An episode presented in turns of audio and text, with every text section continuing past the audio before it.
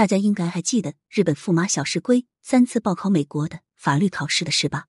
前两次失败的经历已经让日本众多群众对小石龟表示失望了。毕竟把公主拐到美国，却需要公主养活，这不仅仅是日本王室的耻辱，也是日本群众的耻辱。厌恶程度完全不亚于英国群众对于梅根。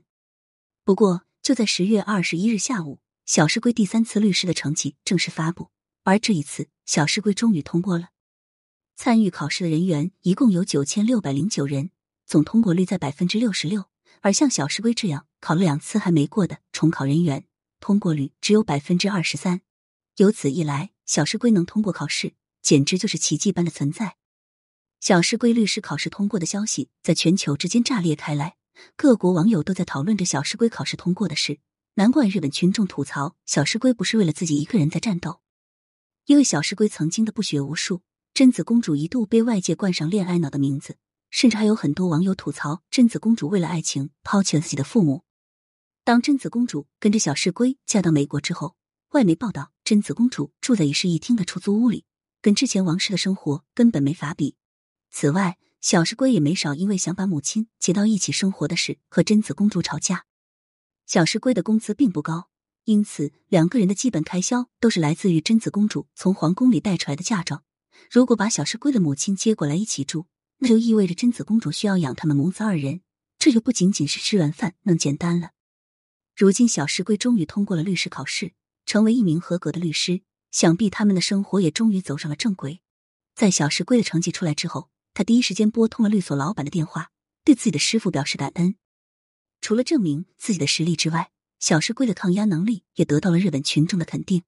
毕竟在此之前。对于这对情侣，几乎都是反对和看热闹的声音，想看看贞子公主什么时候会后悔。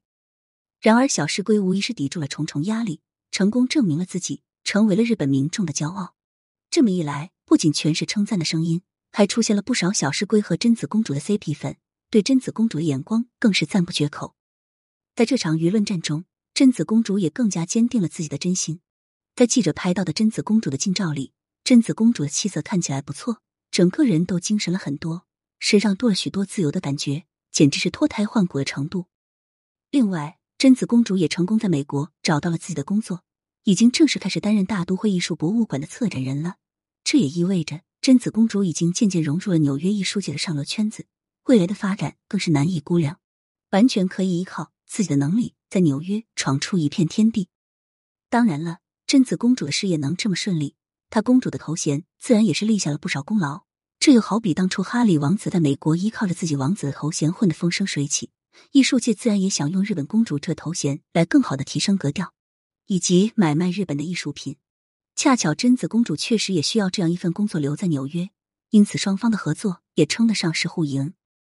小石龟考试通过，贞子公主这下悬着的心也可以放下了，可以开始畅想自己的美国生活。毕竟对她来说，日本王室是自由的牢笼，也是她无论如何都不想回去的地方。